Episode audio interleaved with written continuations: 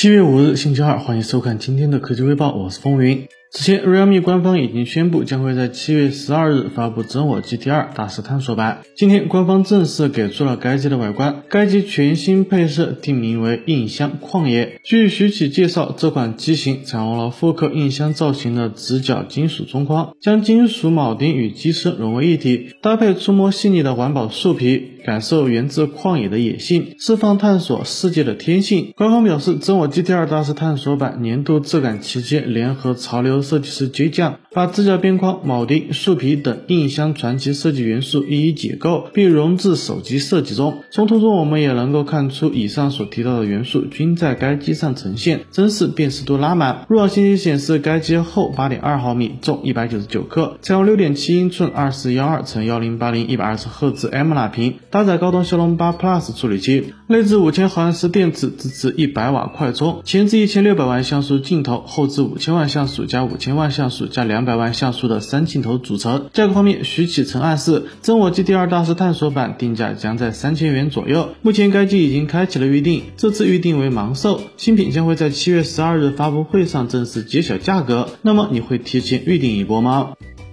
七月四，吉利创始人李书福旗下的湖北星际时代科技有限公司取得了魅族科技百分之七十九点零九的控股权。目前，魅族科技的标语都发生了变化，变为了新魅族新出发。现在，据网友爆料称，以后魅族品牌的手机还会保留主打三千元到六千元价位，同时还会做一个独立的新品牌，主打六千元到九千元的高端路线。这个决策对于吉利来说很大胆，毕竟连华为和蓝绿厂在五千元以上的高端区间也刚。刚刚站稳八九千的区间，还是苹果、三星之类的把持着。芯片方面，他表示，星际时代会用自己的芯片，目前在用吉利旗下另一家公司新秦科技七纳米制成的，同时在研发四纳米制成的，预计二零二四年下半年投产。除此之外，该博主爆料称，未来吉利还会做 AR 眼镜，操作系统都是自研的。网友表示，吉利有造芯片的，有造车的，有造手机的，有搞交互的，这样完整的一条业务线，或许比手机厂商要走得轻松一点。那么魅族手机真的卖到了六千到九千元，你会买吗？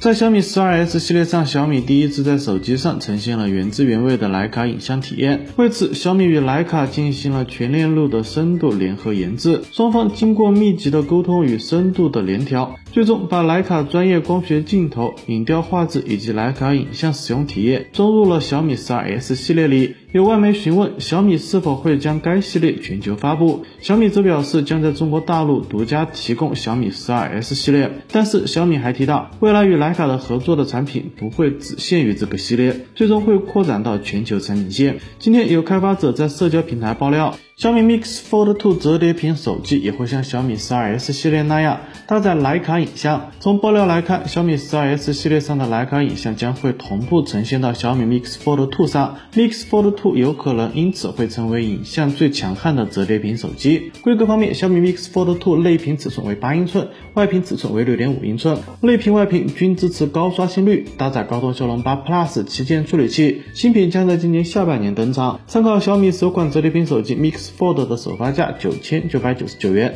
小米 Mix Fold Two 比小米 12S Ultra 价格应该更高，可能要在万元左右。这将是最高端的小米手机。那么对折叠屏手机感兴趣的小伙伴，你会准备入手吗？